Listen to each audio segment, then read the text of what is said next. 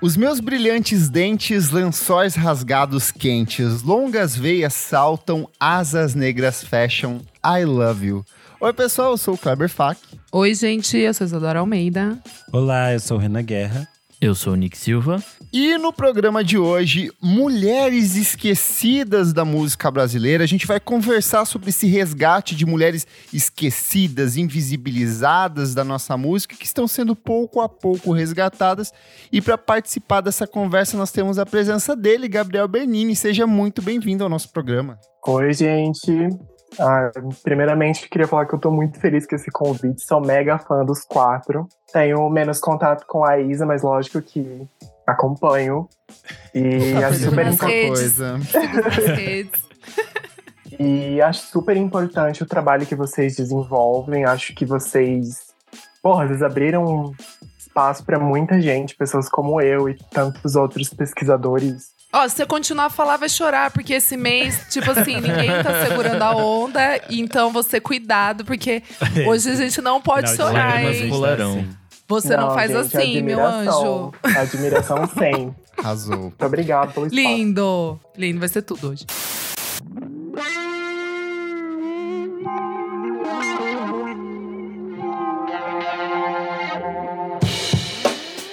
No dia 11 de dezembro acontece mais uma edição do Balaclava Fest, evento que conta com o patrocínio da Heineken e tem tudo para fechar o ano com uma série de grandes apresentações. Os ingressos já estão quase esgotando e se você ainda precisa daquele estímulo para ir para o festival, é hora de conhecer um pouco mais sobre outras atrações desse ano. Além do Fleet Foxes, que a gente já comentou há algumas semanas, outros nomes incríveis vão subir ao palco do Balaclava Fest 2022. Como, por exemplo, o Always, que é um grupo canadense encabeçado pela cantora, compositora e guitarrista Molly Rankin. A banda foi formada em 2011, na cidade de Charlottetown, no Canadá. Bom, eles contam com três ótimos trabalhos de estúdio: o disco homônimo de 2014, o Antisocialize de 2017 e o mais recente deles, o Blue Rev. Trabalho que é um dos fortes candidatos a disco do ano aqui pra gente no podcast. Já comentamos muitas vezes. Formado por Lilia Ramani, Jesse Brother, Brian Aronow, Jonathan Gilliard, o Crumb é um quarteto de Boston, Massachusetts, que já conta com dois disquinhos, Jinx, de 2019, e Ice Melt, de 2021, dois discos que a gente gostou pra caramba aqui e a gente comentou muito. Mas se você quiser tirar o máximo de proveito dessa banda incrível, recomendo que corra atrás dos EPs Crumb, de 2016, e Locket, de 2017, que são sensacionais. A Umbu já é uma banda aqui da casa, a gente sempre comenta deles e vocês sabem que eu sou apaixonado pela banda. Eles já têm ótimos EPs desde 2015 com o Mulher e o Pedro de 2016, mas eu acho que vale muito a pena vocês ouvirem o primeiro trabalho de estúdio da banda, Certas Idades, que tem produção do Cassim e foi lançado depois de um longo período de ato do trio, que é formado por João Viegas, Santiago Mazzoli e Thiago Barros. Além dessas atrações do Fleet Foxes que a gente já comentou aqui, o Balaclava Fest deve contar com algumas surpresas no line-up, mas o que eu quero mesmo saber é o que a Heineken está preparando para o festival. Enquanto o dia dos shows não chega, corre lá no site heinekenenergiaverde.com.br, clica na seção Green Your City e relembra algumas das ativações recentes que a Heineken desenvolveu em diferentes festivais espalhados pelo Brasil. Heineken no Balaclava Fest. Beba com moderação, se beber, não dirija.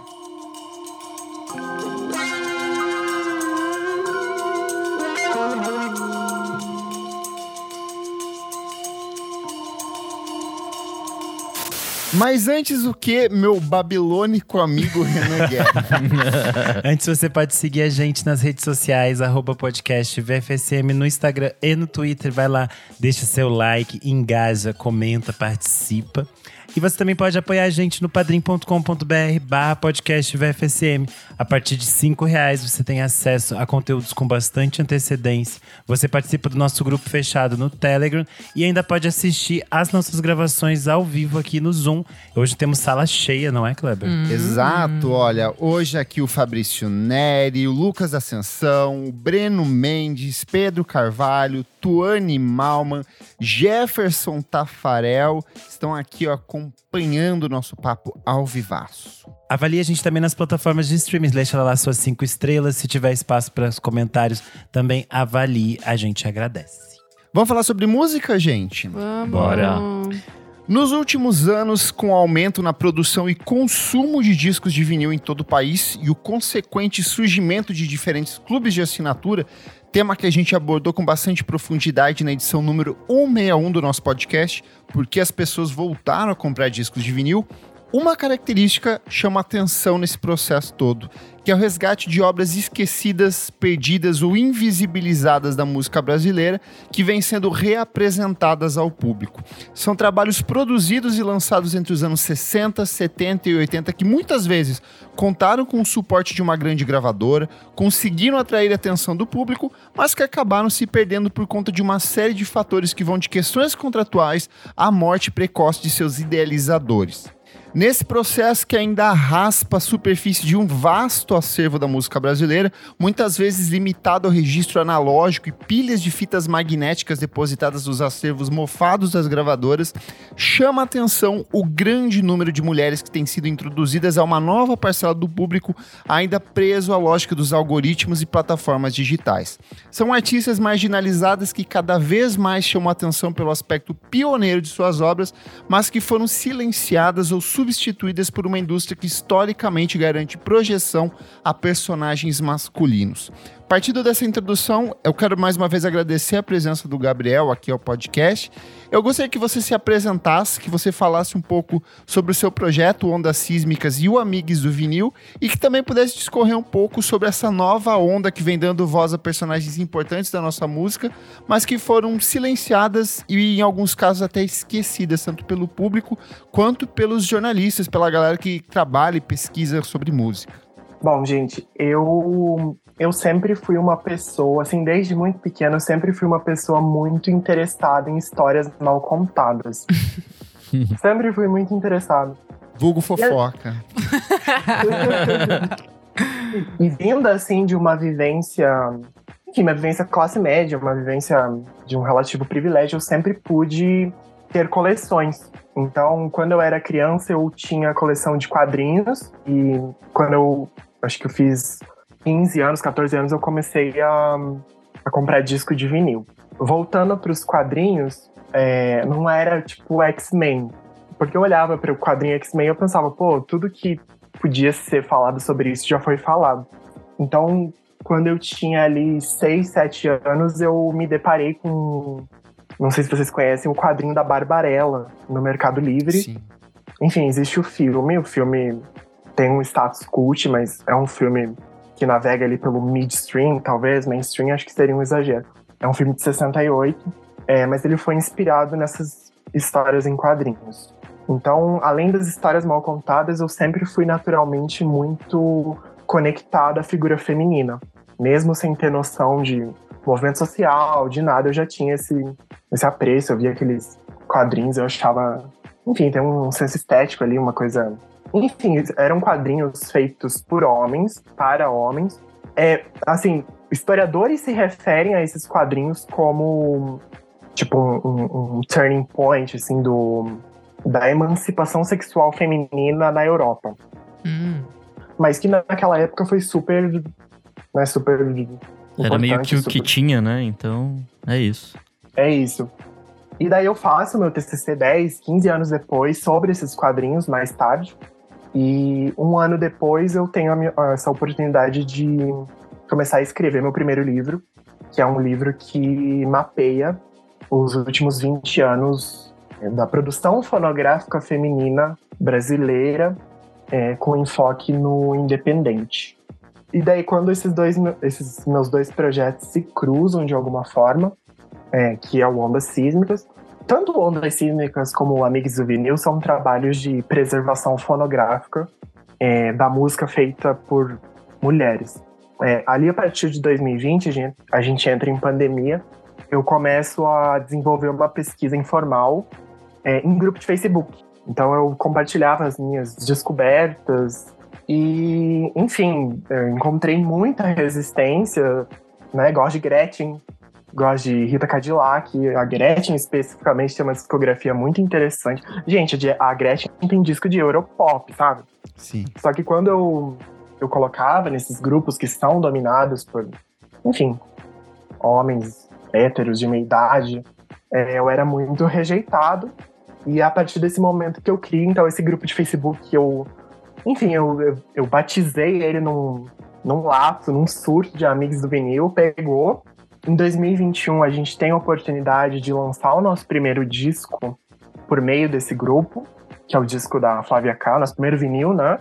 E nessa mesma época eu também sou chamado para escrever o meu primeiro livro, que é o Ondas Sísmicas. Então essas trajetórias se, desses dois projetos se cruzam. É, hoje o Amigos do Vinil está com quase 10 títulos lançados ou anunciados. É, e o Ondas Sísmicas é um livro, depois ele vira um, um vinil, coletânea, com cantoras que estão no livro. E agora a gente está fazendo um show com três cantoras é, representando esse projeto. Perfeito. Tudo. É, você puxou essa questão de ser uma coisa até bastante recente, e aí eu quero puxar por que, que só agora essas mulheres estão é, sendo redescobertas. É uma questão puramente comercial, mercadológica, é, por exemplo, de qual selo desenterra essa artista primeiro e tem a prioridade de lançamento ali, ou é, é de fato um, uma sensação de dar voz a essas mulheres que foram apagadas ou esquecidas ao longo dos anos? Amigo, eu não sei se. São, são perguntas muito difíceis de serem respondidas. Eu não sei se tem a ver com um caráter mais progressista das nossas gerações. Porque, por exemplo, é, o disco da Tuca, que a gente. Um dos discos da Tuca, que é uma artista que a gente vai abordar mais tarde, que é o Meu Eu, ele sai em 65. E ele é um disco inteiramente autoral. Né? Numa época em que isso não era comum, principalmente para uma mulher. E são, enfim, enfim, né, abrindo parênteses aqui, são regravações que são composições que nunca foram revisitadas. E por ser um disco é, inteiramente autoral, escrito por uma mulher, ao mesmo tempo que ele é o disco mais bem sucedido da carreira da Tuca, e bem sucedido não significa que é um sucesso, só significa que vendeu mais do que os outros dois, é, ele foi é, sufocado naquela época por ser um disco autoral é, feminino. Então, poxa, que difícil responder isso. Talvez não Assim, temos uma resposta. Acho que Eu é acho isso, que a gente né? pode ter múltiplas respostas. Eu também né, Que a acho. gente vai pensar durante o programa. Porque se a gente pensa, existem diferentes embates, né? Quando a gente fala de, do mercado fonográfico antes da internet, a gente pensa que a gente tinha gravadoras e as pessoas dependiam dessas gravadoras, né? Era muito difícil as coisas serem lançadas de forma independente. São É, casos basicamente raros. não existia, né? Não, é, vai passar a existir a partir dos anos dos anos 80, né? A gente tem Uhum. alguns casos específicos antes que são independentes, mas é a partir dos anos 80 que essas coisas surgem de forma maior. E depois as coisas dependem muito de gravadora. Por exemplo, eu quando eu conversei com a TT Espíndola pro Monkey Buzz, ela falou que, por exemplo, o disco dela de do final dos anos 80, que já é o disco após o, o sucesso de Escrito nas Estrelas, é um disco que ela lançou dentro de um selo da Polygram. E é um disco que até hoje ela não tem acesso, Nossa. porque ele tá tipo preso pela gravadora. Ela queria ter esse disco de novo para poder remix, remixar ele de novo Uhum. e colocar nas plataformas de streaming, mas ela não tem acesso, porque a própria gravadora era um selo dentro da gravadora, esse selo acabou, Que aí os direitos desse selo se perderam lá dentro. E aí vão acontecendo muitas dessas histórias, né? Que era lançado por um braço específico da gravadora e aí se perde. E agora a gente tem coisas que resgatam essas. Esses, esse- esses outros selos perdidos, né? E se não tem. Sim, sim. Eu só, eu só ia falar que eu tenho uma visão um pouco mais, é, sei lá, ingênua da parada, que eu tava pensando de tipo, agora a juventude, né? Todo mundo vendo mais mulheres em festivais, tocando, lançando coisas incríveis, enfim.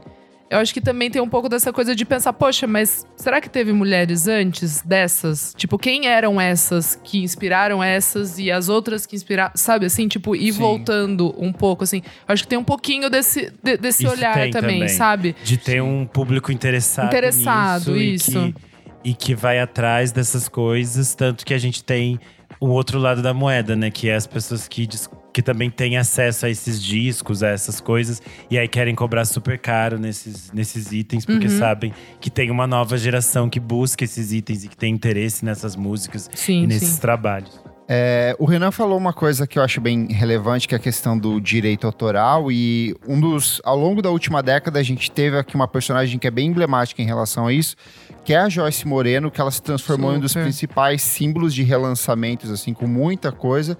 Ela é uma cantora de relativa é, conhecimento popular, muitas pessoas ainda conhecem, porque ela teve um impacto cultural bem grande nos anos 70.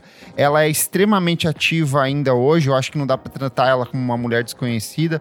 Ela lançou disco há poucos meses, mas tem muita coisa da Joyce que vem sendo relançada desde o final dos anos 2000, relançada em vinil por selos estrangeiros ou, ou, ou algumas, alguns selos recentes. O Três Selos lançou recentemente um disco dela por aqui.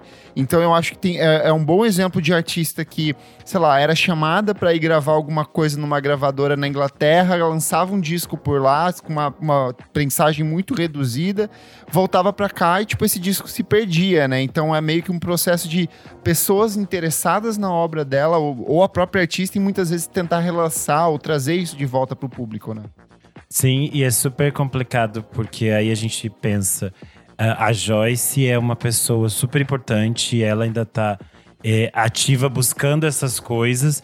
Tanto que, por exemplo, o disco que ela lançou recentemente era um disco meio perdido, que não sabia onde estavam essas fitas, ficou é, parado durante muito tempo. E aí a gente vai falar de artistas, às vezes, que não tinham tinha um pouco uma, uma rede muito pequena de pessoas no seu entorno, ou que às vezes a família não tem esse interesse, ou que as pessoas que ficaram responsáveis pelo espólio também não cuidam disso da melhor forma. E aí essas coisas se perdem, porque você pensa, se tem o artista já indo atrás, buscando, e às vezes não consegue.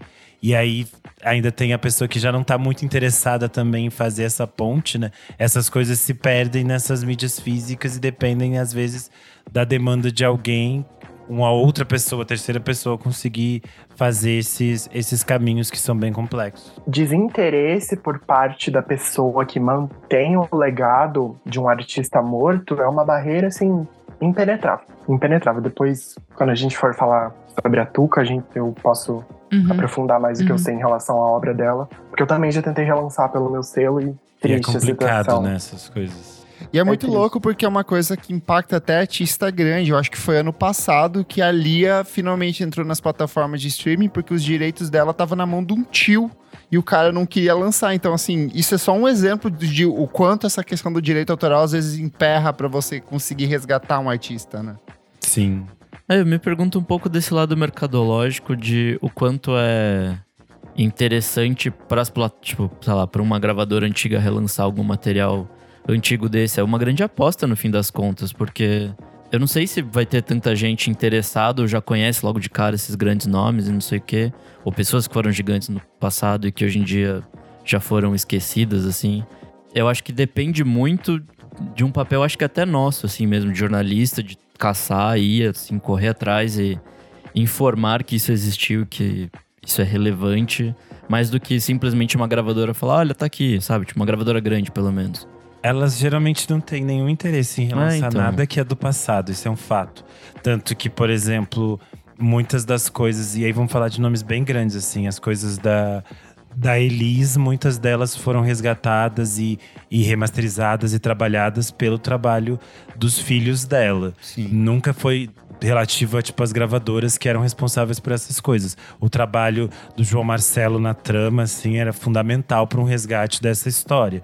Não, e sabe, é não- uma fucking Elis, sabe? Tipo, Sim, não é... daí você pensa, né? Ela era É. tipo assim, uma das maiores que a gente já teve. Então, se tem esses processos são complexos.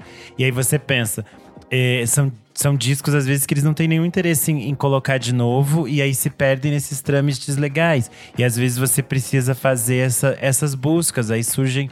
é, trabalhos de pessoas que estão interessadas nesses relançamentos, tipo o relançamento da, da Tapecar, por exemplo, que pegou algumas coisas que estavam esquecidas e traz nomes interessantes de novo. Mas é um processo muito de ter essas pessoas que acreditam nessas coisas e também vão atrás, né? Eu sinto que nesse processo também tem uma questão de que muitos desses discos, eles começam a ressoar por aqui por um interesse estrangeiro. Sim. A gente teve um impacto muito forte disso com o Arthur Verocai, que era um cara que praticamente não existia traço dele na música brasileira, ninguém nem ligava pra Sim. ele. E foi só depois que ele foi redescoberto pelos artistas gringos, por produtores gringos lá fora, que rolou esse interesse. E aí vem de uma onda de selos estrangeiros que estão fazendo esse processo. Far Out Recordings é um que a gente já falou várias vezes aqui. O Music for Memory é outro que a gente já falou aqui. E aí eu queria perguntar se isso é reflexo de uma maior circulação e uma facilidade de circulação lá fora, ou se é de fato um- falta de interesse por aqui, assim, porque eu também acho que não, não são discos que saem com grandes tiragens lá fora, né? Eu acho que tem uma coisa de, sei lá, pelo menos pensando em vender música brasileira fora, existe essa coisa meio exótica da música brasileira. total. Tem, É, Japão, sabe? principalmente. Principalmente. Eu acho que existe muito esse lado, assim, e aí é a gente sendo bobo e, sei lá, não aproveitando esses talentos que a gente tem, muitas vezes ainda vivos aqui, sei lá, tipo, Sim. as coisas do Azimuth, sei lá, que, tipo, Sim, estão super. super. perdidas hoje em dia. Gente, Fala, tem coisa do Jorge os Benjor caras que tão nunca aqui sabe? Tipo, ainda, sabe? É, então, e é muito louco, assim, é uns discos que lá fora, beleza, podem fazer um sucesso médio e tal, mas estão sendo redescobertos, estão sendo, lá, aproveitados por DJ pra caralho, Uhum. rendendo sample pra caralho, não sei o quê, e aqui é tipo, ah, existiu, mas foda-se, né? Super. Mas por um lado, gente, eu acho. Não sei, assim, né? Longe de eu estar defendendo o imperialismo, jamais. longe de mim. Mas assim, essas- esses relançamentos. é, e a gente tá falando de vinil, né? Acho muito, Sim. Sim. acho muito importante a gente trazer o vinil aqui.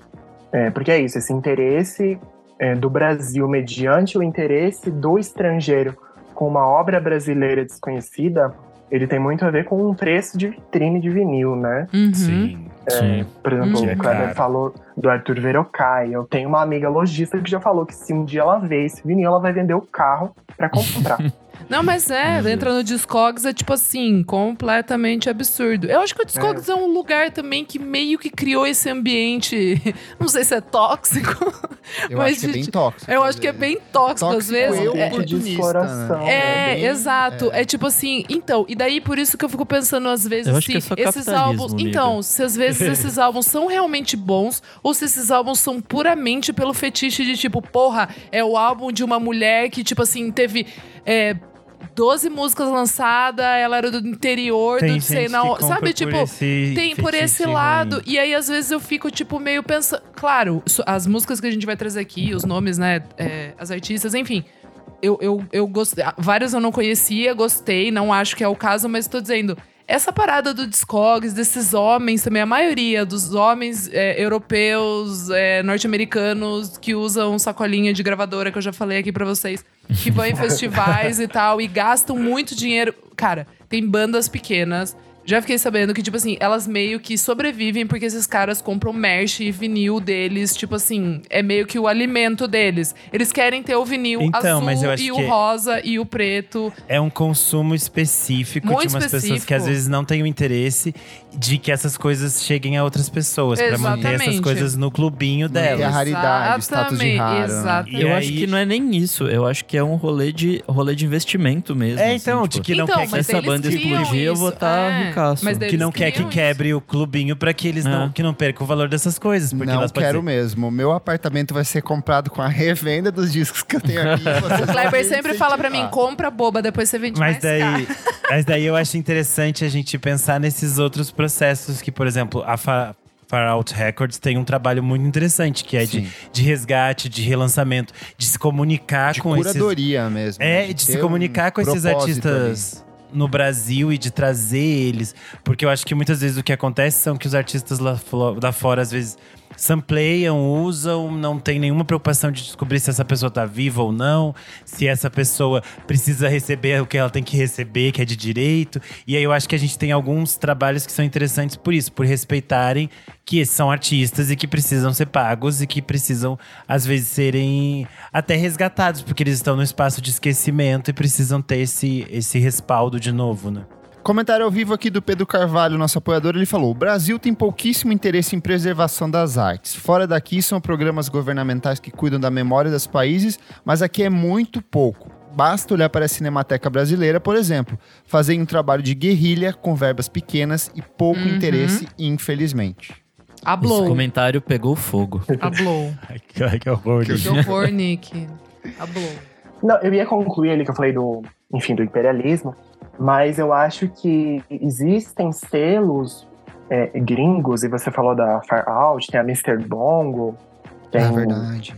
tem outros selos também, que acho que, que é válido, sabe? Tem, tem todo esse rolê de, ah, tá se apropriando de, um- de uma coisa que é nossa, mas a gente também não, não olhou com carinho, né? A maioria das pessoas não olharam com carinho, a gente, e mesmo quando a gente quer olhar com carinho, a gente não tem né, fundos, a gente não tem. Sim. Né? Por exemplo, o, o disco da Ana Mazotti, que a gente vai comentar mais tarde. Uhum. Eu sinto que esse disco cai na boca do povo depois do relançamento. Sim. Porque antes a gente mal achava em 128 kbps na internet. Era em péssima qualidade, um rip ali do vinil, cheio de estalo, cheio de sujeira. E agora a gente tem remasterizado e fazendo sucesso no Spotify. Sim. É, eu quero trazer um ponto é, polêmico aqui na discussão. Polêmica.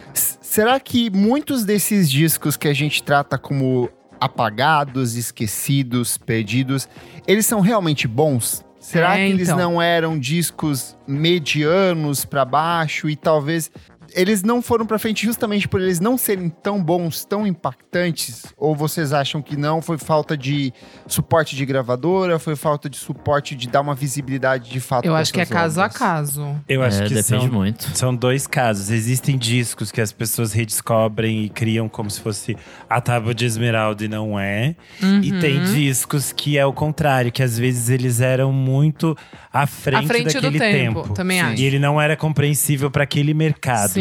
E aí eu acho que no caso de muitas das cantoras que a gente vai falar aqui, algumas que a gente citou, existe o fato de que não haviam, por exemplo, ah, compositoras mulheres. O eu lírico era sempre do homem e era o homem que escrevia para as mulheres e, e o, e o mercado tinha essa, essa ideia de intérpretes.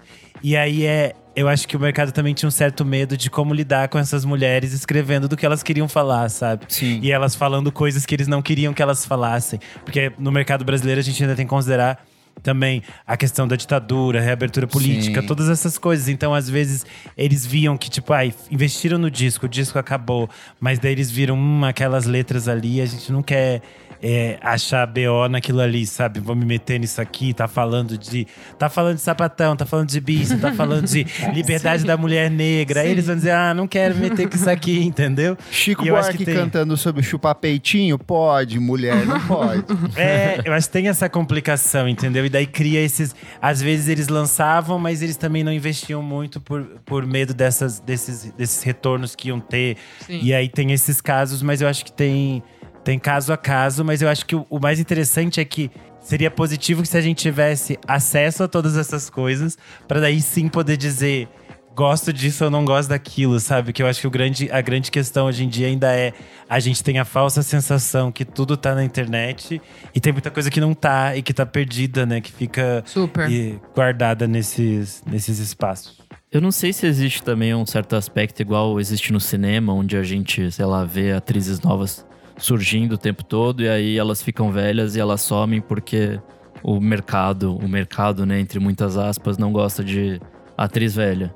E aí, tipo, eu não sei se existe esse lado também com a música. Porque a gente vê poucas- sensação de Sim. novidade Eu- e essa sensação de que se a cantora tem sempre que fazer todas as coisas do jeito que deveria ser feito.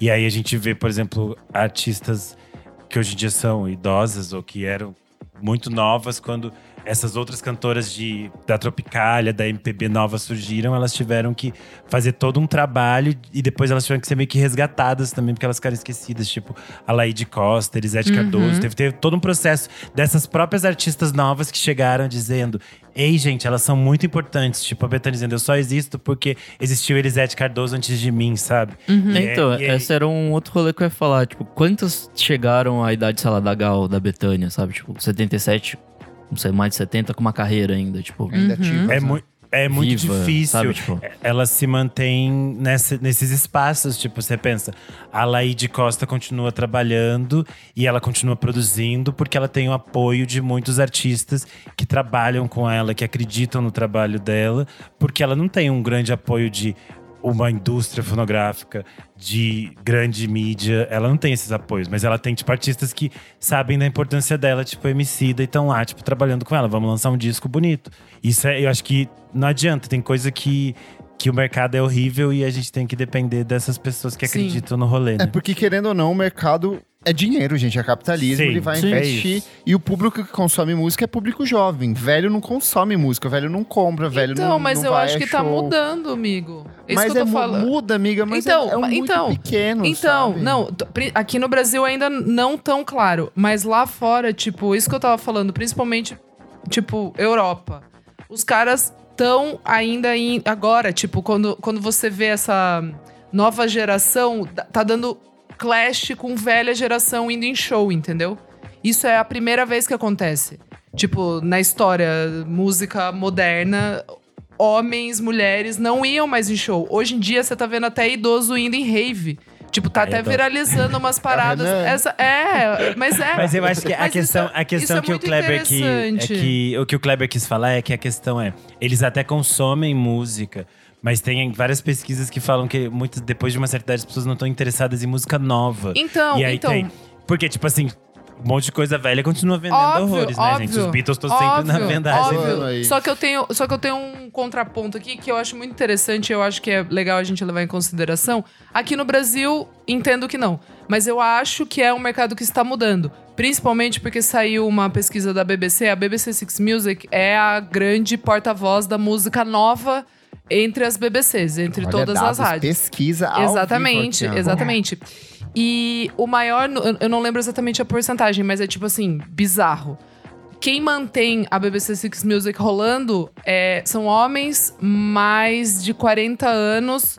Então, tipo assim, é uma rádio que traz novidade e ela é alimentada por uma faixa etária que, tipo assim, não condiz com, com os artistas que eles trazem, entendeu? Mas aí eu tenho um contraponto do seu contraponto, Nossa, que é é jovem muito Nossa, ouve aí- Spotify, né? Não, eu entendi, mas É, que o jovem ouve Spotify, Spotify. né? Tipo, Sim, O jovem sim. tá no Não, streaming, não, mas eu não, entendi não, o que você não, quis dizer. É, é. Tipo, Eu entendi é o que você a quis dizer e é Radio legal, One é legal. continua sendo muito mais focada em, em- né, nos jovens e tal. E a BBC Six Music, ela traz novidades musicais, independente do, do foco. A, a Radio One é mais focada em rock e pop. E a não, mas eu entendi o Music seu é ponto e é legal. É legal, é, sim. tipo Beleza, assim, vocês se entenderam, gente. Vamos rápido, Vamos, porque senão vamos, a gente vamos. vai se perder aqui. Comentário aqui, ó, do Jefferson Tafarel ao vivo. Ele falou: Eu acho que o espaço de esquecimento acontece com performance de artistas também. Dois exemplos são a Kátia França da Paraíba e a Juliana Linhares aqui do Rio Grande do Norte. Vamos comentar Kátia França daqui a pouquinho. Uma última pergunta aqui antes da gente ir para a parte das artistas que a gente separou. Como que a gente impede que essa mesma lógica se aplique em outras mulheres recentes da música brasileira? Ao mesmo tempo que a gente vive esse processo interessante de redescoberta de nomes importantes da nossa música, como impedir que outros nomes recentes passem pelo esse mesmo processo de apagamento? Será que gente como Josiara, Jatsa, Karina Buri e outras representantes da cena independente não correm o risco de desaparecer? O que, que difere essa distribuição e esse consumo atual do modelo de consumo e distribuição dos anos 70 e 80, por exemplo? Eu acho que agora a gente vive um momento ainda mais difícil, gente. É muito mais. A gente acha que as coisas existem na internet e elas não somem. Eu acho que talvez as coisas sejam muito mais fáceis de sumir. E pra mim, o grande exemplo está na trama virtual, que, tipo, muitos Sim. artistas existiam Super. lá. O site simplesmente um dia eles disseram, ah, vai acabar. E o site acabou. E teve artista que perdeu, inclusive, suas músicas que estavam lá dentro, sabe? E aí dependia, tipo, assim, fulano conseguiu um MP3 que tava não sei aonde e Meu salvou. Deus. E é, e é muito surreal, porque a gente vive numa, nessa era de um consumo muito acelerado, que as pessoas querem algo muito novo e elas querem a nova coisa que saiu na sexta no Spotify. E aí algumas coisas vão realmente se perdendo. É só a gente pegar, sei lá. A Karina Burr, há uns anos atrás, ela tinha um público específico. E é esse mesmo público que acompanha ela agora. E, tipo, toda vez que ela vai lançar uma coisa, é de novo um trabalho meio quase que de guerrilha de dizer estou lançando algo e quero Se chegar a este público. né? De ter que se reapresentar, porque a Karina é essencialmente uma artista que ela sempre se posicionou muito claramente sobre tudo que ela acredita. E acho que isso também dita a forma como, Uhum. às vezes, grandes jornais, espaços de mídia não vão dar espaço para ela. E aí ela precisa voltar e dizer de novo, se reafirmar de novo. Eu sou a Karina Burri, daí ela precisa voltar. Aí ela conta a mesma história, por exemplo. Quando ela foi lançar o, disco, o primeiro disco dela solo, as pessoas no Sudeste tratavam ela como se ela fosse, tipo assim, uma cantorinha nova que chegou ontem, sabe? Como E se ela tivesse- tinha 20 anos de ela já tinha muito trabalho com comadre Flozinha, entendeu? Então, essas coisas são muito fáceis de acontecer de novo e eu não tenho uma resposta de dizer Mas como a gente vai lidar com isso. Eu tenho uma percepção que, pelo menos, é, essas artistas têm maior controle sobre a própria obra, no sentido de saber Total. o que elas, onde elas estão armazenando, os direitos continuam delas, por justamente serem trabalhos de é, independente, o crédito continua na maioria dos casos para elas, perde-se ali na questão da distribuição, que eu sei que é uma fatia muito grande que fica para distribuidora, que principalmente que rola para as plataformas, mas diferente dessas cantoras dos anos 70 e 80 que a gente vai comentar, que ficavam tudo num controle de gravadora, de selos dentro de selos dentro de selos, eu acho que existe um controle maior por parte dessas artistas. E elas também acho que têm um diálogo maior com o seu público, né? Elas Sim. conseguem fazer esse diálogo muito mais direto com quem é ouvinte e você consegue acompanhar e fazer show e fazer merch, todas essas coisas que elas fazem de forma muito mais independente. Mas aí é isso, é um Mas rolê... acho que é difícil você, você fica totalmente dependente desse sistema de redes sociais e tudo mais. Se você sair disso, você Ah, fudeu, se você tipo, sai disso, você é esquecida que é o que acontece. É, é horrível. É, não, você sabe que é a primeira vez que eu sou confrontado com uma visão como a sua. Eu.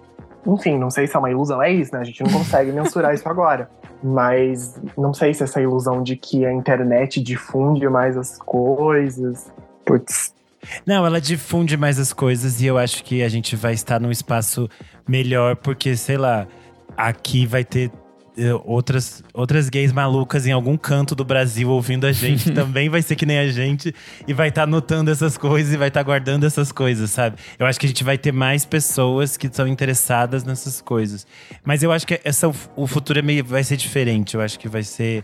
A gente vai depender mais dessas pessoas que que tem interesse cada vez mais, só que acho que fica mais fácil da gente se conectar e se juntar a essas pessoas que são todas meio malucas por música. Boa. Vamos para as cantoras, gente? Vamos. Bora.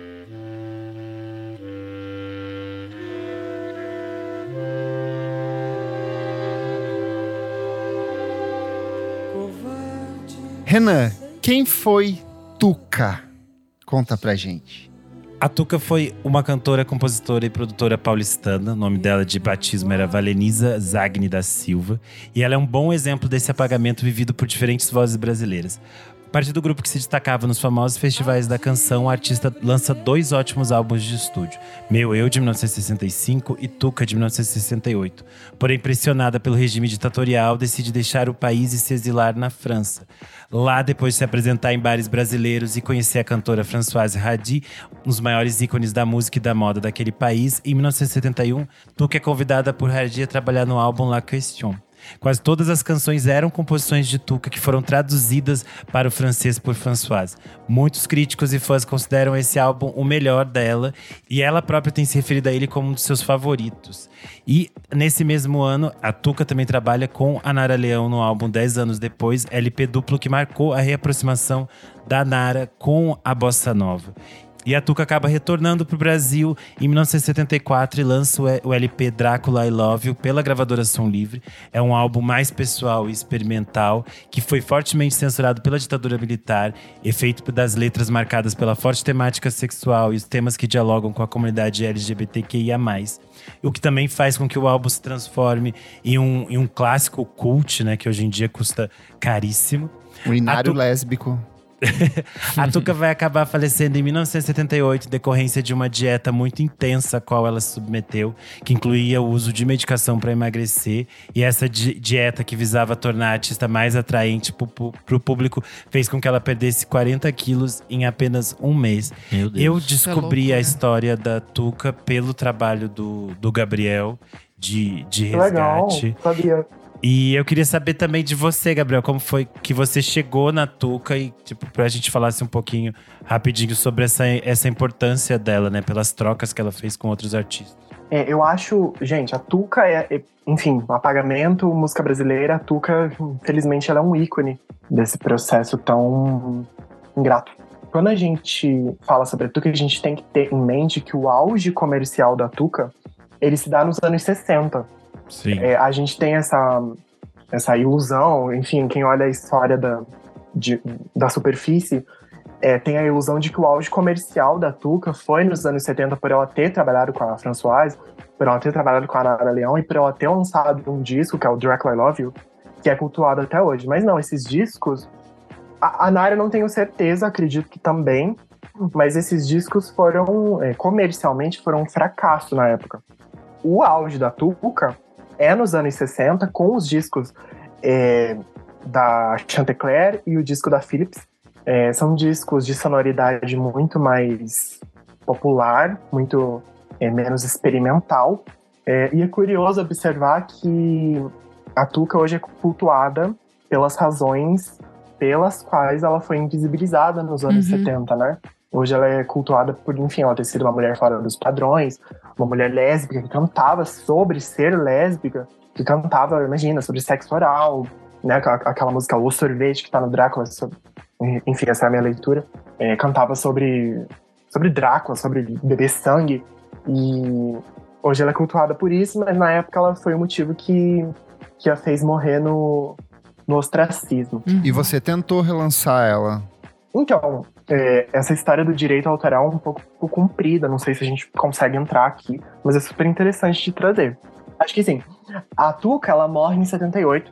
Enfim, a Tuca era de uma família muito rica. Ela era filha de um médico e de uma esportista que foi a primeira mulher a atravessar tipo, um, um percurso super foda lá de, de nada, alguma coisa assim.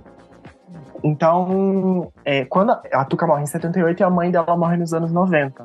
Daí que acontece essa treta dos direitos autorais, que a mãe da Tuca, ela deixa parte da herança, ela deixa a herança para uma parte muito específica da família e ela não deixa nada para a enorme maioria da família. Que é aí que começa esse, esse ruído. É uma coisa muito mais grave do que um ruído na família da Tuca. É, os direitos autorais, autorais das composições da Tuca, eles estão em posse de uma prima que mora nos Estados Unidos. E essa, enfim, essa, a prima, a família da prima, eles bloqueiam qualquer pessoa que entra em contato. Quando, quando conseguem ser rastreados, porque é muito difícil rastrear essas pessoas, é, essas pessoas, quando elas são rastreadas e contatadas, elas bloqueiam. Eu, como amigo do vinil e Romaria Discos, é, a gente entrou em contato com ela para entender que, qual era a dela. A gente ofereceu 20 mil dólares, lógico que a gente não tem 20 mil dólares. A gente ofereceu 20 mil dólares para entender qual era a dela. Ela bloqueou. Meu Deus. É, a gente sabe de histórias de que eles queriam cobrar 5 mil dólares para dar uma entrevista de 10 minutos sobre a Tuca. What the fuck? É, e assim, o, o, túmulo da Tuca aqui em São Paulo tá aberto. É, né, é uma memória super precária, não tem. Aberto você diz vilipendiado, tipo exposto, Violado. destruído? Ah, Violado. Que horror! É 100% assim, coisa de família rica que é, briga e que briga, fica... A mulher da casa abandonada, Nossa, parte vibes, 2 aí. Vibes, é. vibes. Enquanto tá violadas, né, as pessoas querendo mais de 20 mil dólares para um relançamento. Que loucura! Olhei aqui no Discogs rapidinho o, o Drácula I Love, o mais barato, mais de 2 mil reais, gente, só pra vocês terem uma ideia. É, eu já vi ser leiloado a 5 mil, por exemplo. Legal, tranquilo. Vamos lá. Cara, não tem condição de relançar, então. É, é assim, os direitos autorais estão em posse dessa prima. E assim, gente, uma, pra vocês verem como essa história é cheia de dedos, cheia de nós, é, o direito fonográfico, ele geralmente pertence, pra quem imagina, né, às vezes as pessoas não sabem, o direito fonográfico, ele geralmente pertence a quem bancou a gravação do disco. Sim. Ou seja, ele, na imensa maioria das vezes, ele pertence à gravadora. Sim. O direito autoral do Dracula Love não pertence mais a Som Livre. Assim, isso é um caso de... ou não? Tipo, é, passou contrato, o tempo né? ou não? Era, ou Não. era. Mistério. Ah. Mistério. Alguém... O disco é de 74. Entre Tá. 74 e 2022, alguém foi lá e comprou o disco Olha! da gravadora. E a gente não sabe quem é essa pessoa. Olha! É, diz, se diz que é um francês é, à beira da morte, num asilo, e ele já foi Gente, contatado. Que surreal isso. Deve, co- devia, é conhecer, devia conhecer ela, né? Na época que ela morou lá, talvez. Talvez, porque esse disco né? foi gravado um na amigo, França alguma com, coisa músicos, assim. É.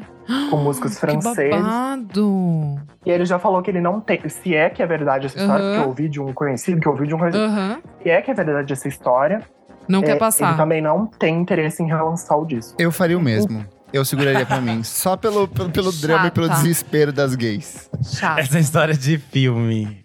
Ai, ai. É.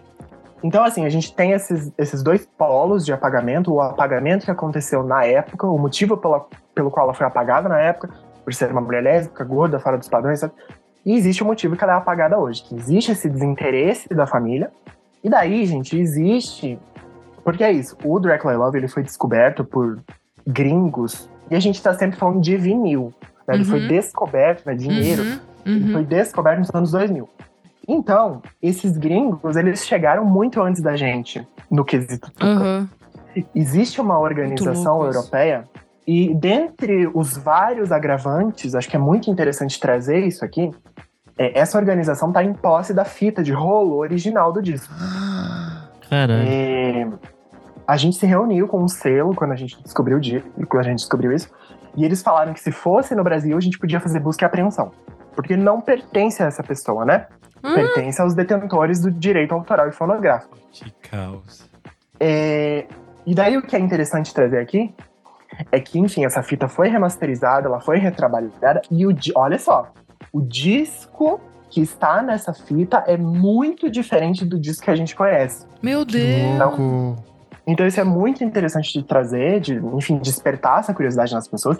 Quem ouviu, porque, enfim, os agentes dessa organização estiveram no Brasil, só para ostentar que eles têm, a gente não tem essa fita, eles Gente. trouxeram, eles trouxeram no celular. Quem ouviu disse que o disco é tão diferente do disco que a gente conhece, que o disco que a gente conhece é um disco de rock psicodélico. Diz que o disco que, que Aham. foi concebido originalmente pela Tuca é um disco de rock progressivo.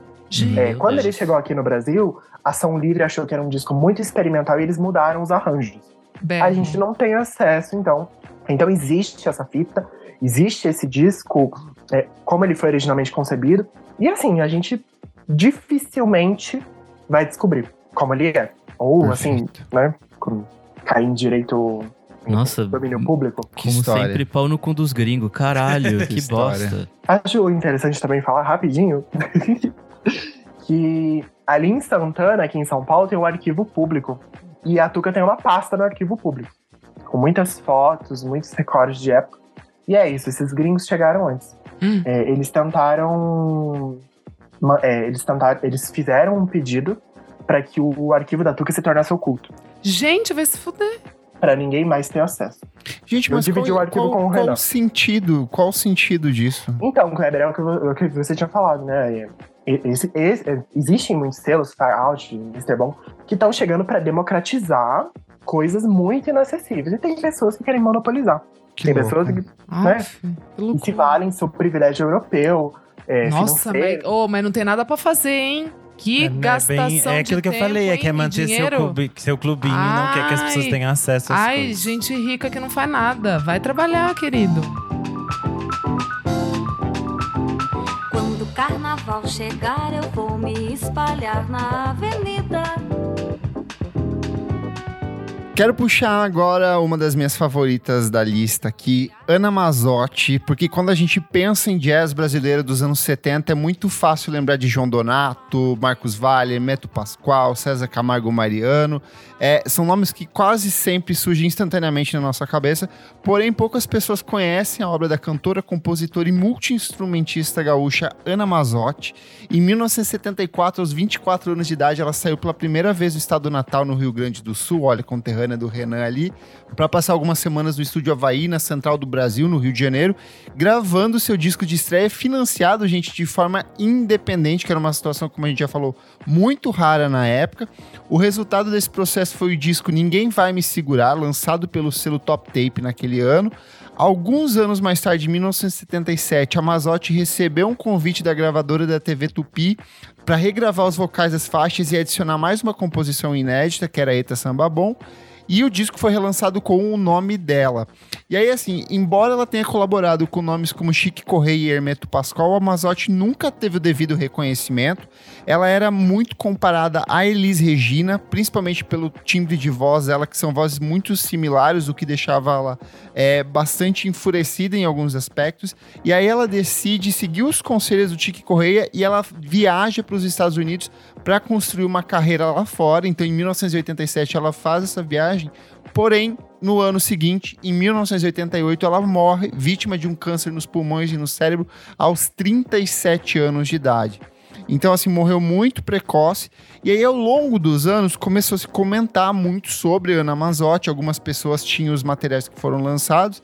E aí tem um documentário que sai em 2012, tem um documentário que sai em 2017, e em 2017 o selo inglês Far Out Recordings, que é especializado em música brasileira, decide relançar o trabalho dela e aí apresenta Ana Mazotti para uma nova geração. Eu inclusive foi a partir dessa época desse relançamento, e eu não sei vocês, mas o disco é espetacular, assim, é Nick Core a total, assim, um jazzão com tecladão rolando solto assim, fantástico. Nossa, eu conheço é, isso muito no mundo das ideias, assim. Tipo, acho que eu nunca ouvi um disco completo, então acho que eu tenho que É mó bom. fazer esse mergulho aí, porque, porra, tipo, só as pessoas que ela colaborou em vida, assim, já, já acendem uma luzinha falando, tipo, caralho, isso aqui vai ser ouro. E eu acho que ela é um bom exemplo disso que a gente falou, da importância desses trabalhos que, que buscam essa democratização, porque a gente entra no Spotify dela e as músicas têm muitos plays, assim. Ela é uma artista que foi realmente redescoberta e as pessoas estão interessadas em ouvir. Eu acho que é um, é um exemplo positivo desse tipo de trabalho que a gente estava falando.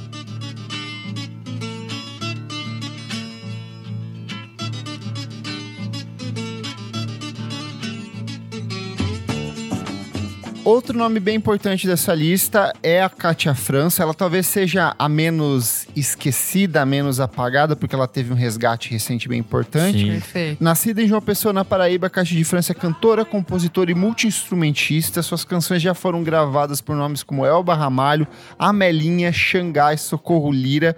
Começou tocando piano, sanfone e violão, chegou a ser professora de música e em meados da década de 1970 se aventurou nas próprias composições.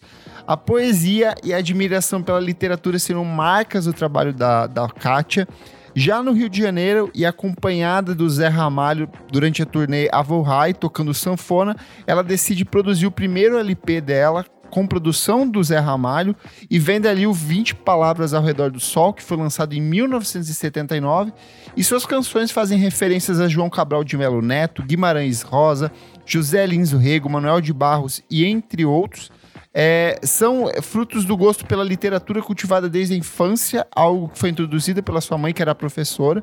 Ela fez parceria no palco com Jax do Pandeiro no projeto Pixinguinha.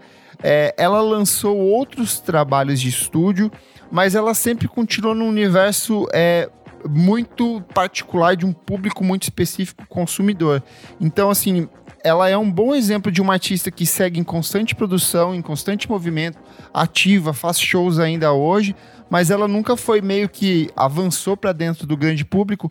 Porém, o 20 Palavras ao Redor do Sol é um disco extremamente fascinante, é um disco que influenciou muita gente. Muito bonito. Pessoas como Josiara cita, a Jadsa cita bastante o trabalho dela. Tanto que é um disco que foi relançado recentemente como parte do projeto Três Selos e que tem, tem é, conquistado cada vez mais uma parcela do público, até porque a Kátia caiu dentro desses festivais, esses festivais independentes de música brasileira, festivais menores de música brasileira, com um nome bastante forte, né? Belíssimo trabalho. Eu nunca entendi direito por que, o dela foi apagado, porque é um som tão, né, solar, tão gostoso, tão, sei lá, tipo, é, é o dela é que mais me intriga, assim, de. Enfim. É que a gente é bastante regionalista também, né? Ah, mas, É, poxa, se você pega, tem. É, mas tem vários. se inclui essas questões de raça e de região. De região, é. É, porque Mas, mas ela tem- trabalhou com bastante gente, tipo, né? Escreveu pra bastante gente que. Homens, principalmente. Que, que fizeram um sucesso. Então fiquei meio, pô. Putz. Não precisava.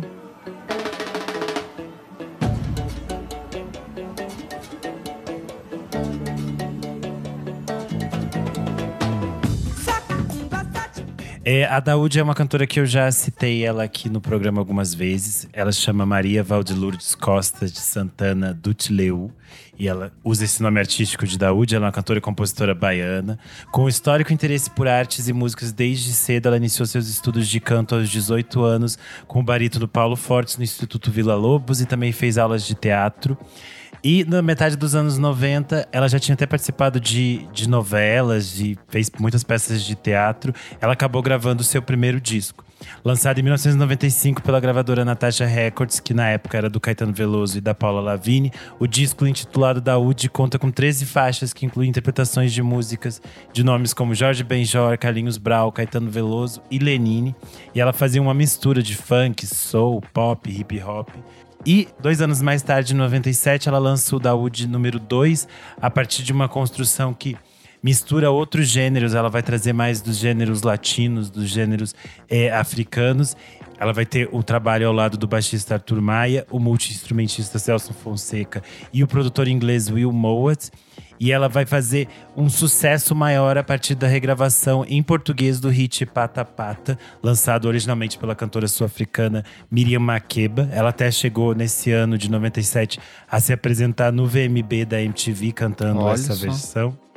E aí, em 1999, ela lança um terceiro álbum, que é com alguns remixes dos discos anteriores. Porém, ela acaba perdendo esse, esse contrato com a. Esse contrato com a Natasha acaba se encerrando. E ela vai trabalhar com a Real World Records, que é a gravadora do Peter Gabriel. E é onde ela lança o Neguinha Te Amo. É, se vocês entrarem no site da Daúde, tem várias fotos dela dessa fase que ela trabalhava com a com a gravadora do Peter Gabriel, tem ela com ele e tudo mais, como foi esse processo. E aí, nesse processo, ela acaba decidindo que esse trabalho deveria levar ela para os outros para outros países. Daí Ela mistura muito da música brasileira com o jazz e traz essa conexão que é que visa essencialmente homenagear as mulheres negras e a cultura afro-brasileira. Depois disso, ela vai assinar com a Lab 344 e aí ela lança o Código da UD em 2014, depois de um hiato de 11 anos. E nesses últimos anos, ela segue trabalhando mais de forma independente, com uma carreira muito maior lá fora. A grande questão hoje é que esses primeiros discos da Daúde que a popularizaram na época e fizeram ela tocar na rádio, na MTV, na TV, eles ficaram presos entre esses trâmites legais da Natasha Records. Então, os primeiros discos da Daúde não estão nas plataformas de streaming. Ela tem um público que, que acompanha ela, que vai nos shows dela, que, que é esse público mais eh, do universo do jazz, por ela ser uma cantora que faz sucesso em outros países, mas cria-se esse, esse espaço que é meio difícil de, de acessar uma parte da obra dela que você encontra às vezes em alguma página de YouTube, em alguma coisa que fica é, perdida, né? Que é uma pena porque ela é uma artista muito, muito interessante. E às vezes, sei lá, tem tipo assim, os vídeos dela do- dessa virada dos anos 90, dos anos 2000 são lindíssimos. E você não tem, por exemplo, eles em boa qualidade no YouTube, sabe? Que é uma pena.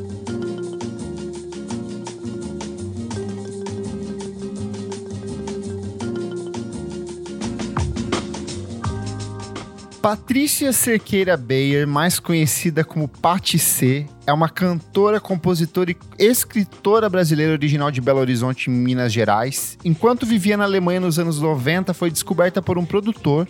Seu primeiro single, I Love Europe, foi lançado em 1997 sob o nome artístico de Patti C e teve boa repercussão na Europa e na Ásia. Entre 1999 e 2008, então nove anos, aí ela lançou seis álbuns de estúdio, um EP, uma coletânea, sendo a maioria desses materiais exclusivos para o mercado asiático. A canção Pisca Punga, presente no álbum Sunshine Switch, é o maior sucesso de Patti C, encontrou popularidade no Japão, Malásia, Tailândia e Coreia do Sul, inclusive tendo sido usada como trilha em comerciais de TV nesses países. Em 2006, ela volta ao Brasil, lança o último álbum, Pode Ser, pela Bungalow Agency, da qual ela era sócia, e diferente dos discos japoneses que flertava com a bossa nova, Pode Ser foi principalmente pautado pela música eletrônica, que é uma das características dela. A faixa Girl Like You viralizou no Spotify com mais de 800 mil reproduções. Nos anos 10, ela se afasta da música, torna-se escritora, mas mantém um Instagram com frases autorais e um podcast, que é o Pati Papo, com reflexões, pensamentos, histórias e inspirações. E ela lançou o livro dela, Adeus Preocupação, em 2018, pela editora Miguelin. Gabriel, quem é Pati C? Como que você conheceu essa cantora? Como eu conheci, gente, é curioso que foi no site da Locomotiva Discos, que é uma, Tudo! Uma loja de vinil. que é a aqui. maior loja É. de, de discos do Brasil, talvez. Não, não vamos ser provincianos, é São Paulo. É, e eu sempre vi aquele disco, eu achava curioso e não achava nada sobre é aquilo, as histórias mal contadas, já me arrepiei, já fui atrás e encontrei a, a Paty. Mas eu não sei, gente, é, até onde a Paty ser uma cantora invisibilizada pelo Brasil, porque é isso, é, ela vai pra Alemanha é, nos anos 80, atrás de um amor, como ela me contou na entrevista que eu fiz com ela pra, pra revista Balaclava. Eu vou deixar o link, inclusive, aqui. Recomendo muito que vocês leiam a, leiam a entrevista que o Gabriel fez pra revista Balaclava. É, então ela foi pra Alemanha atrás de um amor. Aí ela, é, numa social, ela cantou La Vie en Rose, que acho que é da Edith Piaf, né? Sim, Uhum. isso. E ela foi. Então, ela estava na Alemanha, ela é descoberta por um DJ holandês. E a música que se chama Eu Amo a Europa é sucesso no, no Japão. Então a parte. Mais aleatório Ai, muito impossível. bom, muito bom. Então, tem a Alemanha, tem Holanda, tem a música I Love Europe e tem Tóquio, que é. Mais tipo, três foi- territórios ela ganha o jogo. e foi tipo número um na Billboard, né? Eu não sei como se chama os charts lá de Tóquio, na Billboard de Tóquio. Então, é, e é isso, né? Os discos da Paty, eles saíram por. é, a sua enorme maioria foi lançada por gravadoras japonesas e até hoje eles nunca foram disponibilizados nas plataformas digitais. Então eu não sei até onde ela é invisibilizada. Eu acho que a gente pode falar sobre invisibilização da Paty C, porque, enfim, a nossa geração ela tem uma grande carência por uma diva pop brasileira que faça sucesso na gringa. A gente tem isso, né? Sim. E a Patsy foi uma dessas pessoas. É, cantando em português, ela fazia shows histéricos no, no Japão. Ela me falou que ela saía com os ouvidos doendo do, da, por causa da gritaria, andava escoltada. É, então, acho que, enfim, é uma história super instagramável, sabe, gente? Tem, acho que tem a ver com essa questão do mercado asiático, especialmente o japonês, que eles são muito fechados, né?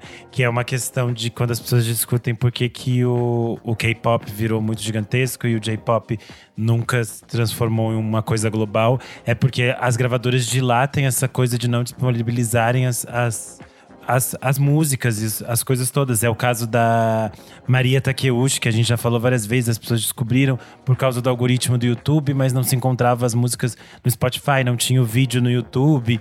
É o vídeo É, oficial, é- né? é Porque- bom, é bom que você falou isso, porque é, é, o, o City Pop é um caso muito similar a isso nessa questão de apagamento. A gente tem é, centenas de cantoras que fizeram enorme sucesso no Japão nos anos 80 e 90, que muitas vezes eram apresentadas com pseudônimos ou eram outros nomes, tipo uma versão reduzida do nome delas, uma versão americanizada, que fizeram sucesso pra caramba, sumiram, é, ninguém mais relançou esses discos, viraram raridades lá fora.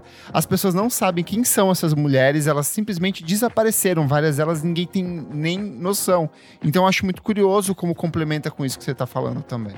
Sim, e daí você pensa, a Paty fez um sucesso tremendo no, no Japão e a gente não tem, sei lá, tipo, matérias delas no- dela nos lugares contando que isso aconteceu, sabe? O Brasil não falou disso. E não é necessariamente que ela precisava fazer um grande sucesso aqui, mas que as pessoas soubessem que ela existe Sim. e que essa história existiu, sabe? É uma história tão legal, tão interessante. E aí isso eu acho que é meio essa questão de que às vezes a gente não sabe dessas histórias malucas que acontecem, que são é, muito interessantes e que rendem milhões de coisas, tanto que a gente falou horrores no programa e ainda faltou tanta, tanta coisa pra gente falar. Então, gente, vou deixar a pauta para os nossos apoiadores lá no grupo para todo mundo ter acesso a essas outras mulheres. Tem pelo menos mais quatro aqui que a gente tinha separado, mas o tempo é curto, vale uma parte 2. Gabriel, desculpa, foi um tempo corridíssimo aqui, mas Imagina. muito obrigado pela sua participação. A história da Tuca só fez despertar ainda mais o meu interesse por ela e que história maluca. E eu peço que você deixe aí suas redes sociais, onde as pessoas te leem, te acompanham podem, e podem acompanhar o seu trabalho. Gente, o meu Instagram é gabrielzebernini. É, tem o arroba Mix do Vinil, que é o meu selo. E tem o arroba Romaria Discos, que é o selo é, compartilhado. Que, enfim, a Romaria Discos é do meu amigo Nicolas. É um Amigos do Vinil é meu e a gente lança as coisas juntos. É, o nosso próximo título é o Manhana 2, que é, um, é o segundo álbum da Ana Cláudia Lomelina, uma cantora... Ai, cara, eu sou apaixonado por ela. Voz Você de... Eu Renan. também amo. É bem legal. Nossa, a voz da sereia. Ela é muito especial, uma, uma cantora muito. Ah, enfim, ela canta sobre família, ela canta sobre os filhos, ela canta sobre afetividade, sobre família. Isso me. Ah, isso mexe comigo. É, A gente abre a pré-venda. O vinil tá super especial, é rosa com amarelo. Enfim, a gente tem que ver se é, como é que vai ficar o resultado final. Mas a princípio é um vinil rosa com amarelo. É, um salve aí pra Rocinante, que é essa fábrica nova que Uhum. surgiu aqui no Brasil. É, veio pra, ah, pra preencher vários, enfim, buracos. Essa tecnologia de vinil super colorido, com frufru, a gente não tinha aqui ainda. É, e a gente abre a pré-venda no Romaria Discos dia 7 de dezembro. Olha aí. Maravilha. Boa, pertinho. Boa. Muito obrigado pela sua participação, Gabriel. E você que está ouvindo, vá lá no nosso Instagram, podcast VFSM. Na edição desse programa e conta pra gente quais são as outras artistas esquecidas da música brasileira, porque vale uma parte 2 e quem sabe a gente não complementa com as dicas de vocês. Vamos pro próximo bloco do programa. Não paro de ouvir.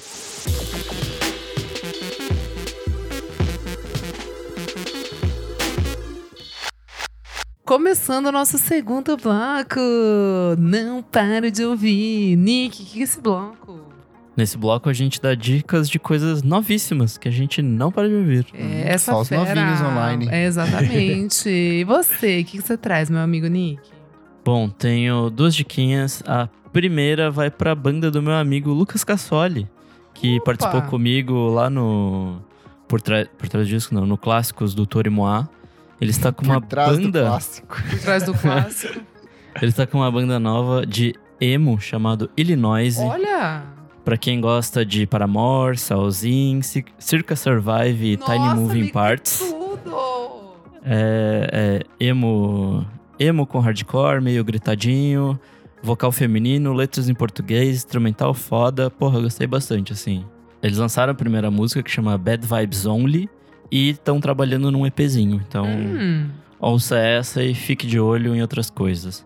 A minha próxima dica é um cara que chama Kill, que em inglês, né? uhum. É, ele lançou dois singlezinhos bem legais: é, Today e Stereo Driver. É, Quê? m- Que? Ah, que ótimo. Não, Me cadê- lembrou cadê Proclaimer? aquelas coisas lá de trás do Twin Shadow, quando ele era legal, antes dele ficar Uh, ruim.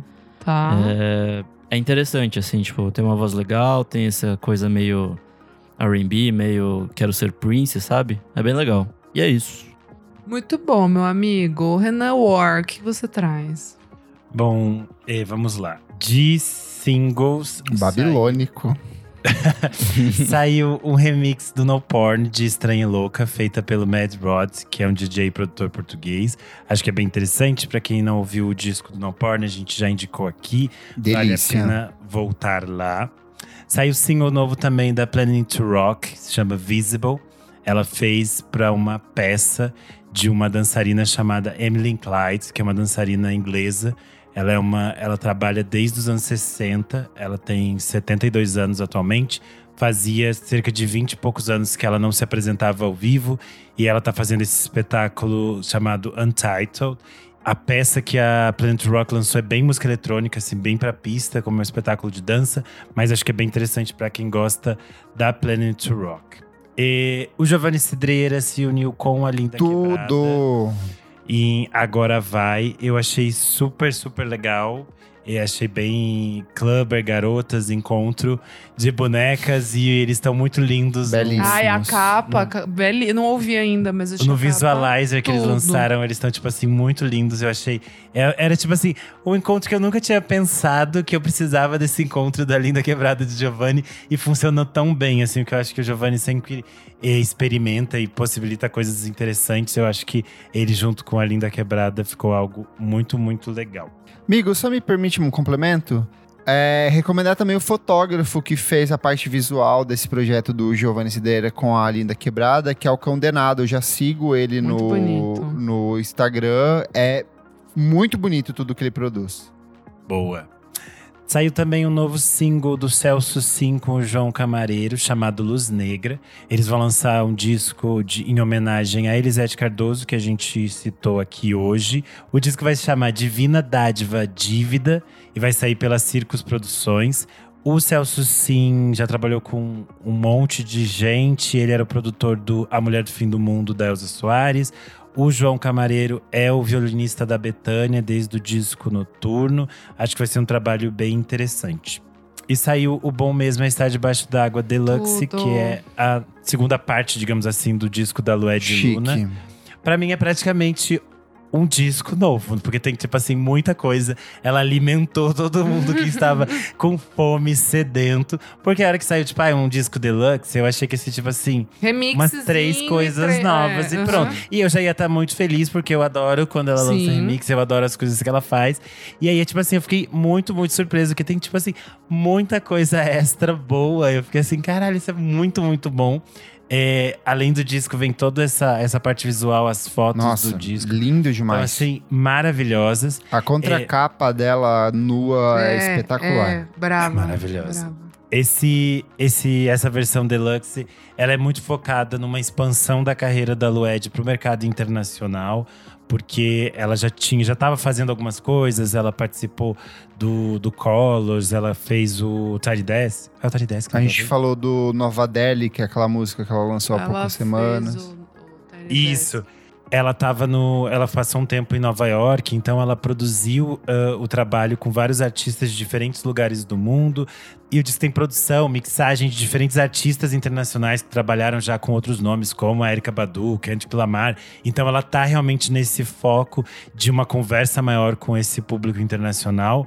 Mas mesmo assim, tem tipo assim, uma troca muito interessante com artistas eh, nacionais. E aí tem a presença da Linda Quebrada, da Maíra Andrade, da Winnie Bueno na faixa 1.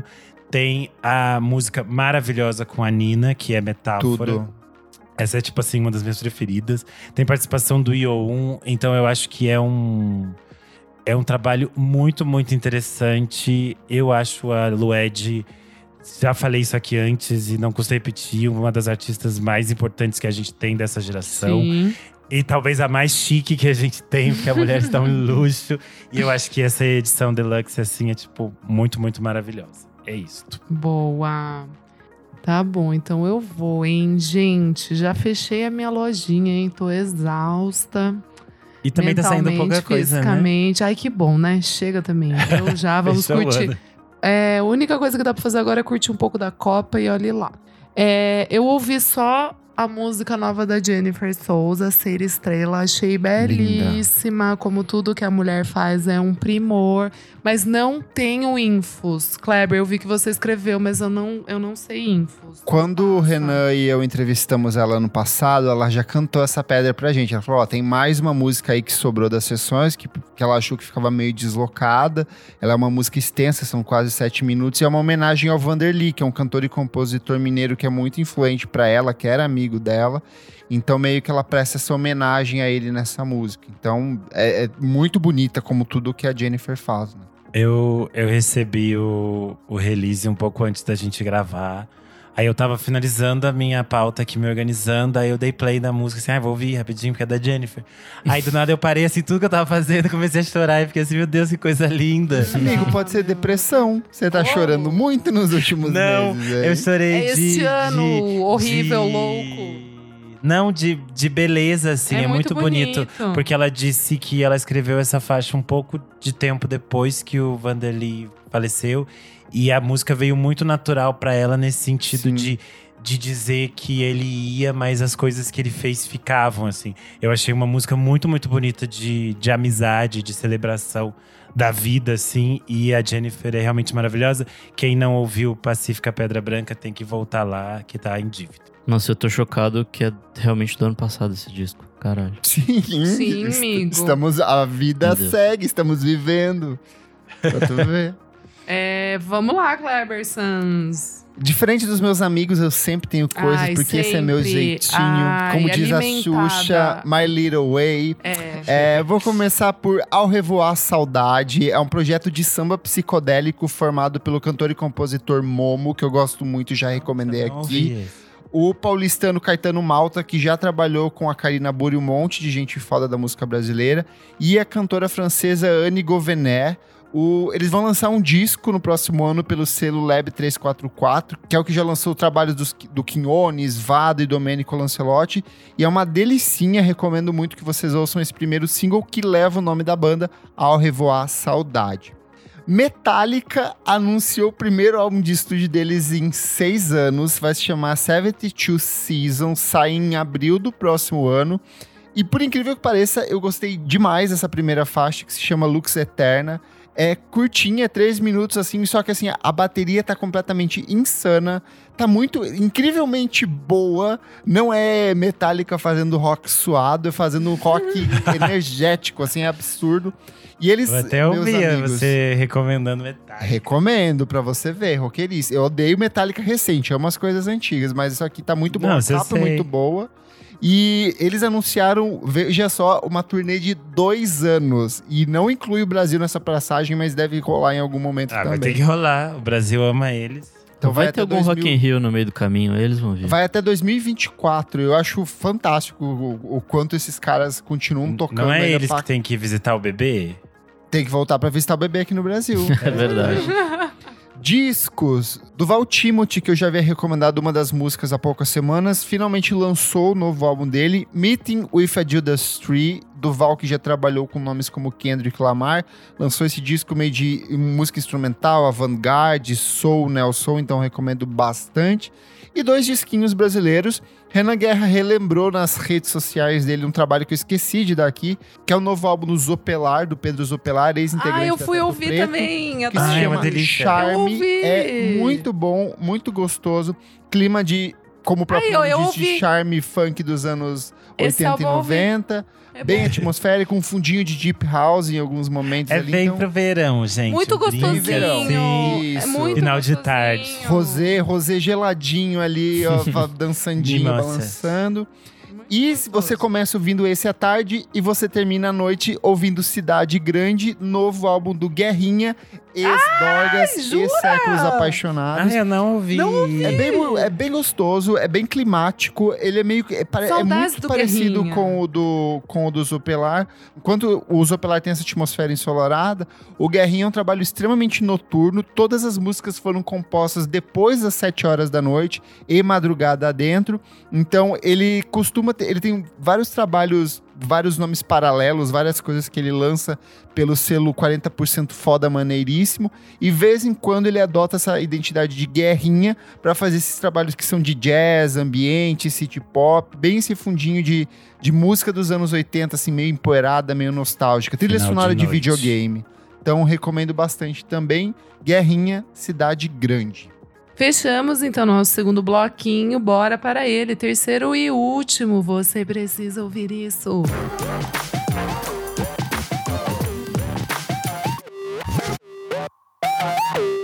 Chegamos ao nosso terceiro e último bloco. Você precisa ouvir isso. Minha amiga Isadora Almeida, o que é este bloco? Ah, Renan Guerra, nesse bloco a gente traz dicas assim mais aleatórias, né? A gente pode trazer um conceito, um filme, um disquinho, um livro, uma série. Por que não um álbum perdido no tempo?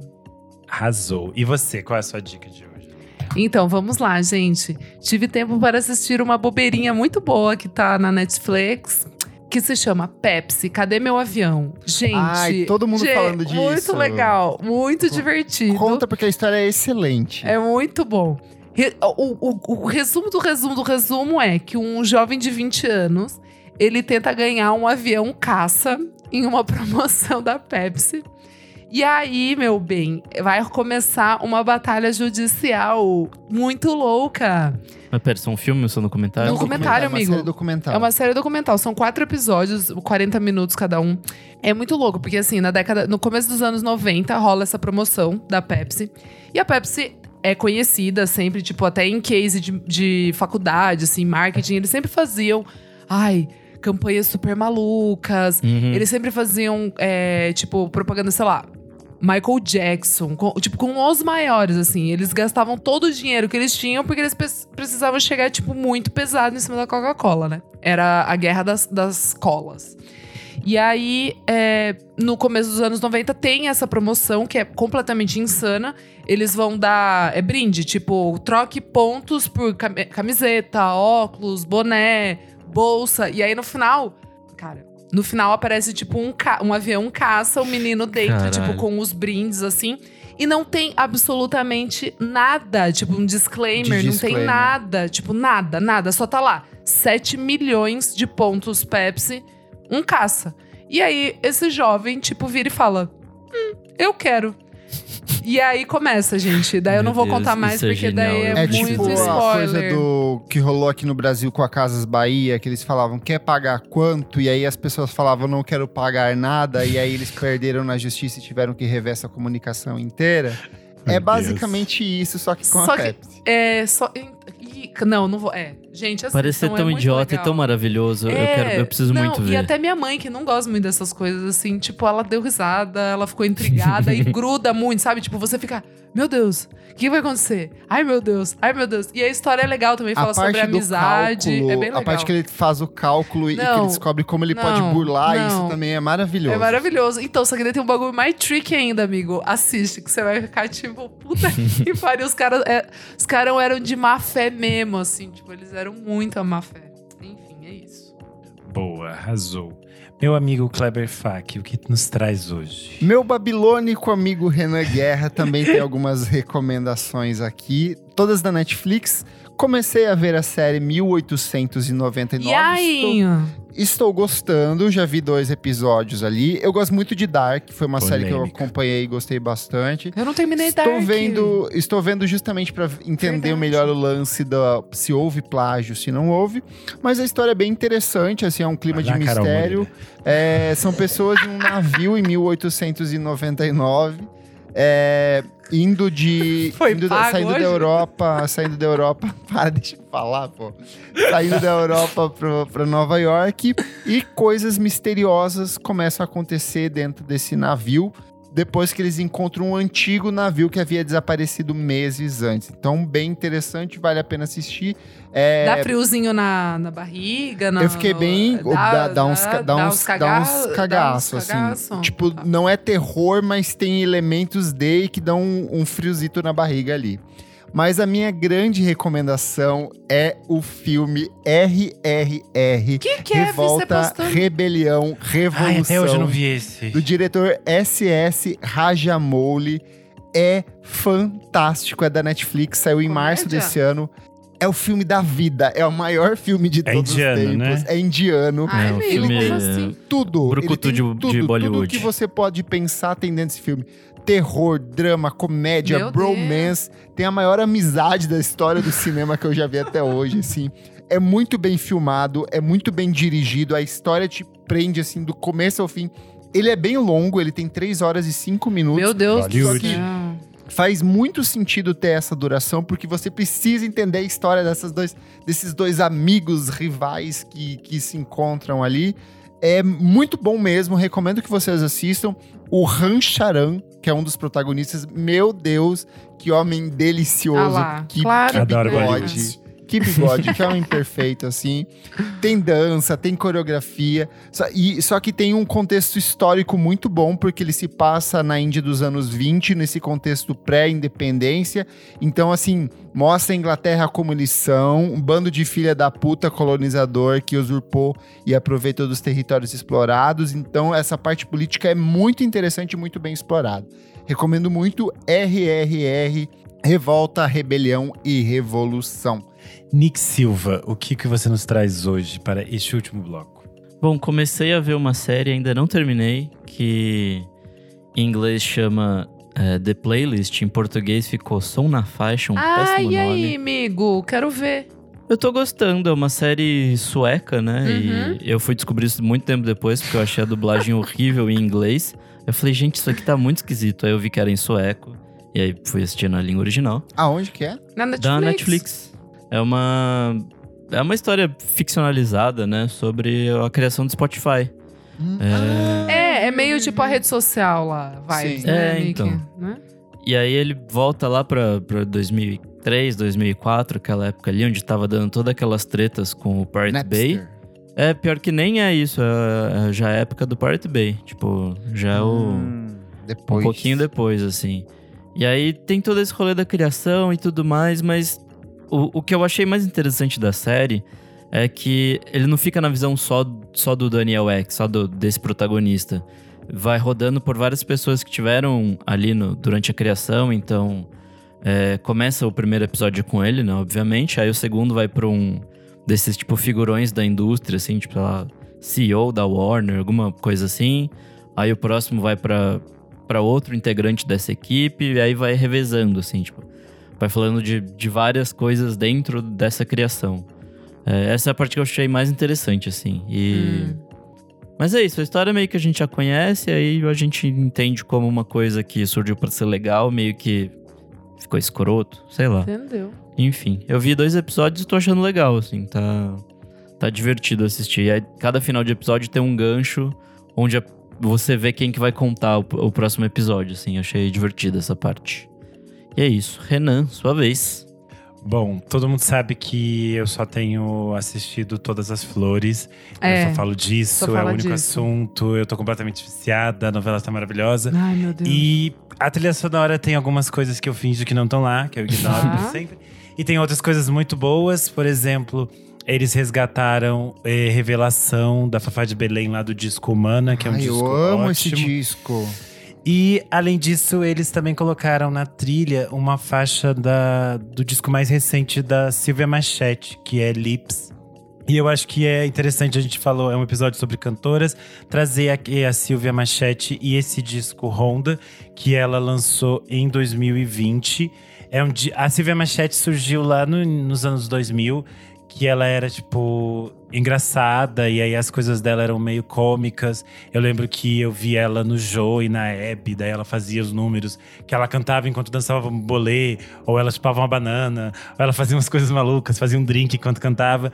E os primeiros discos são excelentes, tem tipo, Toda Bêbada Canta, depois ela resgatou várias coisas do Erasmo Carlos, ela chegou a fazer eh, show com ele e tudo mais. São trabalhos excelentes e muito interessantes. Só que em algum momento ela, tipo, decidiu, tipo, ai, não quero mais ser só aquela cantora engraçada. E o Honda é meio que esse outro, esse outro espaço dela. Eu eu- confundia ela com a Madame Mim. Vocês lembram da Madame Mim? Oh, pelo amor de Deus. Que horror! Corta essa parte de coitada da, da Silvia, Madame Mim, só fatinha lada de limão. Achava camp, mas era tipo assim, uma única piada. Enfim, a Silvia é ótima. E o Honda é tipo assim, ela é meio inspirada nessas coisas meio 70s, é, divas meio esfumaçadas, é uma coisa bem chique, bem classuda. Acho que é super interessante voltar no Honda. A faixa que eles tocam na novela é Lips, numa versão em remix do Leonardo Marques, que tá no Honda Revis Revisited. Que ela lançou ano passado, 2021. Então vale conferir os dois. Na época do disco eu cheguei a escrever lá no, no Screen NL sobre esse trabalho. E lá no Screen NL também tem uma entrevista bem legal que a Sara Kines fez com a Silvia. A Sara, pra quem não lembra, já participou aqui com a gente do episódio 188, que é aquele que só tem no YouTube. Enfim, descubram mais da Silvia Machete e quem estiver assistindo Todas as Flores, comente comigo, pois logo entraremos em ato e eu ficarei muito triste. Babilônico. Não tem comentários hoje, porque tá muito longo já. Vamos seguir. Eu sou o arroba Kleberfac no Twitter e no Instagram, dicas diárias de música todos os dias. Acompanhe meu site musicainstantanea.com.br e esta semana eu e meu babilônico amigo Renan Guerra falamos sobre a maior e mais babilônica obra do Dream Pop, Heaven or Las Vegas, obra-prima do, como eu aprendi a pronúncia correta, Cocteau, Cocteau Twins. É, Nossa, eu fiquei pensando nisso porque eu pensei, é muito comum na minha cabeça falar Jean Cocteau. E é normal falar Jean Cocteau. Mas é muito estranho falar Cocteau Twins. pra mim é Mas Cocteau é- Twins, gente. Mas a é Cocteau inteira. Twins, gente. Tá tudo Coquetel. certo. Cocktail Não, Twins. Cocteau Twins. Ah, pelo amor de Deus, Twins. gente. Qualquer coisa, é. Tá, foda-se. Enfim, isso não é relevante. É, putz, foda-se. Já está aí em todas as plataformas de streaming, então deu o play que foi um papo maravilhoso sobre esse que é um dos discos da minha vida e um dos poucos Tudo. lançados no ano em que eu nasci. Ai, que velha. Eu sou arroba Almeidadora no Instagram, Almeidadora Underline no Twitter. Eu sou underline Renan Guerra no Instagram e no Twitter. Nesse final de semana eu vou estar em BH cobrindo a mostra Cantautores. Então quem Tudo. estiver por lá, ó, me Chiquérrimo. Taca em pedra, taca em pau. Não, me levem Louco! doce de leite, É queijo e isso, cachaça. é isso. Só vou encontrar, só vou falar com quem me levar É mimos, isso, né? joguem pão de queijo no Renan, é isso. Isso. Pão de queijo, não pau de queijo. Eu sou arroba Nick Silva no Twitter, Nick Silva no Instagram. E a- eu estarei, já que Renan está fazendo turnê na- internacional, Eu estarei em São Paulo. é, a, a madrinha Beatruzes falou de assistir o jogo junto, então, madrinhos, se quiserem assistir o jogo de sexta-feira, vamos lá. Quem Boa. ouvir isso a tempo.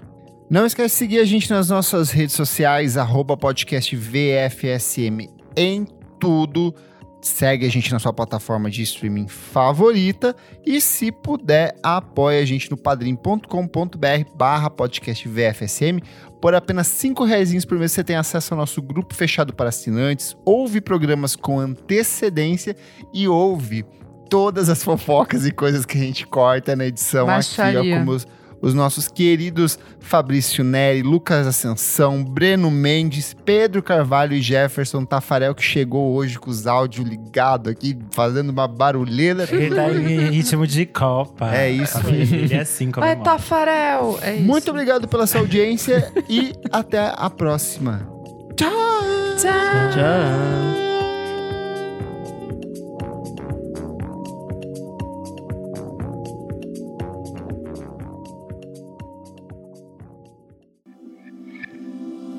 Esse podcast foi editado por Nick Silva.